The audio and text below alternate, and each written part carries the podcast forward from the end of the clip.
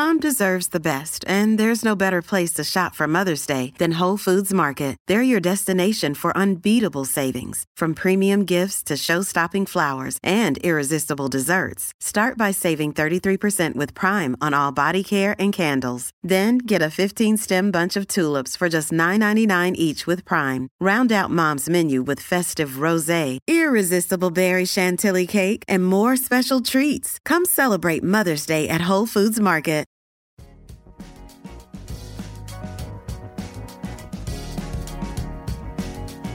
Al día con Tribunito por la mañana.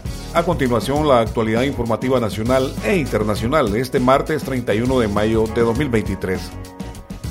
Una maestra de la escuela de la aldea Santa Rosa del Distrito Central manifestó su preocupación porque varios niños se mantienen alejados de las aulas de clases tras ser diagnosticados con dengue.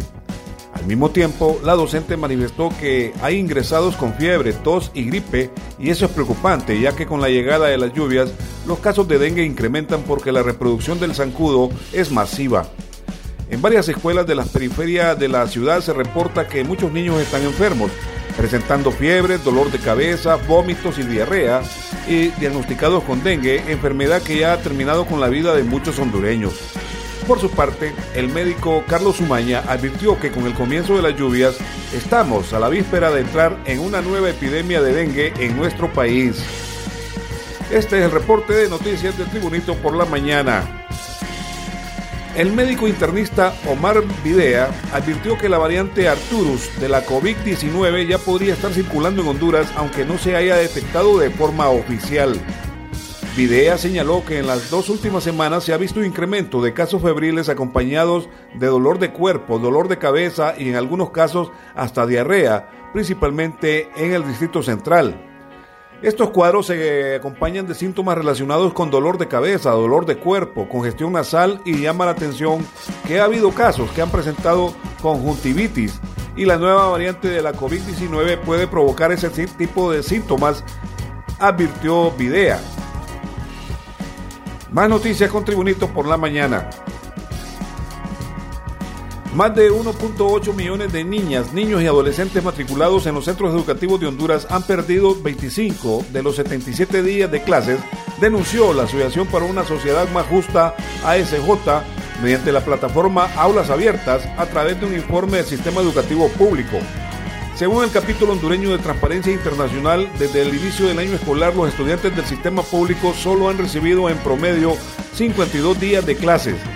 La cifra corresponde al monitoreo de días clases realizado por la Asociación para una Sociedad Más Justa ASJ a través de veedores sociales en 1.353 centros educativos a nivel nacional.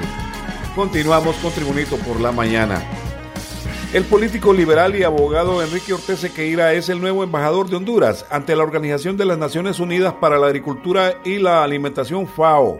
Many of us have those stubborn pounds that seem impossible to lose, no matter how good we eat or how hard we work out. My solution is PlushCare.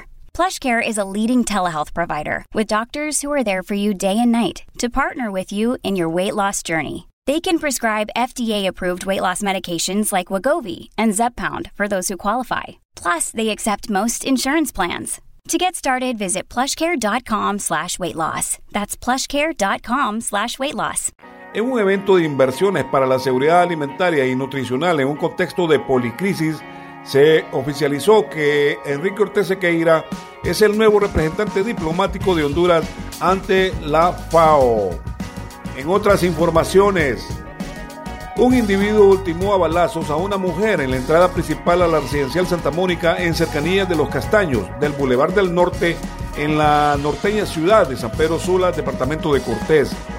La víctima fue identificada como Yorleni García, de 26 años, quien se ganaba la vida realizando encomiendas y otros trámites de documentos en varias empresas de la capital industrial y hoy, este día, estaría cumpliendo años, a no ser porque fue ultimada por un desconocido y se sospecha que el responsable podría ser su ex marido, según se informó. En las noticias internacionales, el expresidente de Estados Unidos, Donald Trump, quien gobernó ese país entre 2017 y 2021, anunció este martes que si gana las, las elecciones en 2024, en su primer día en la Casa Blanca dictará un decreto para poner fin a la ciudadanía automática para los hijos de inmigrantes indocumentados y las turistas de nacimientos. Como parte de mi plan para asegurar la frontera en el primer día de mi nuevo mandato, firmaré una orden ejecutiva dejando en claro a las agencias federales que, según la interpretación correcta de la ley, los futuros hijos de inmigrantes ilegales no recibirán la ciudadanía estadounidense automáticamente, dijo en un vídeo grabado desde su casa en Palm Beach, Florida. El expresidente Donald Trump ordenaría a las agencias federales que exijan que al menos uno de los dos padres sea ciudadano estadounidense o residente permanente legal para que sus hijos nacidos en Estados Unidos se conviertan automáticamente en ciudadanos estadounidenses.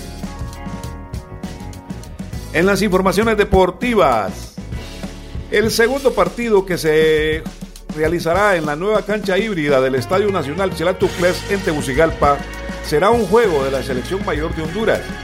El equipo catracho que dirige el técnico argentino Diego Vázquez se encuentra realizando en la ciudad de Cihuatepeque, departamento de Comayagua, su segundo microciclo de trabajo de cara a los amistosos de la fecha FIFA de junio y la Copa Oro. Y tiene en su agenda jugar ante el Juticalpa Fútbol Club de la ciudad del mismo nombre del departamento de Olacho y de la Liga de Ascenso este viernes próximo en el Coloso Capitalino. Según confirmó la Condeport, las acciones serán a puerta cerrada y servirán al cuerpo técnico del equipo nacional para ir depurando su lista de cara a la Copa Oro. De igual forma, el amistoso ayudará al conjunto canechero, o sea, al Juticalpa, que se prepara para jugar la finalísima del ascenso ante el campeón del torneo clausura que saldrá de la final entre Platense de Puerto Cortés y Génesis de Comayagua. Este ha sido el reporte de noticias de Tribunito por la mañana de este martes 31 de mayo de 2023. Tribunito por la mañana te invita a estar atento a su próximo boletín informativo.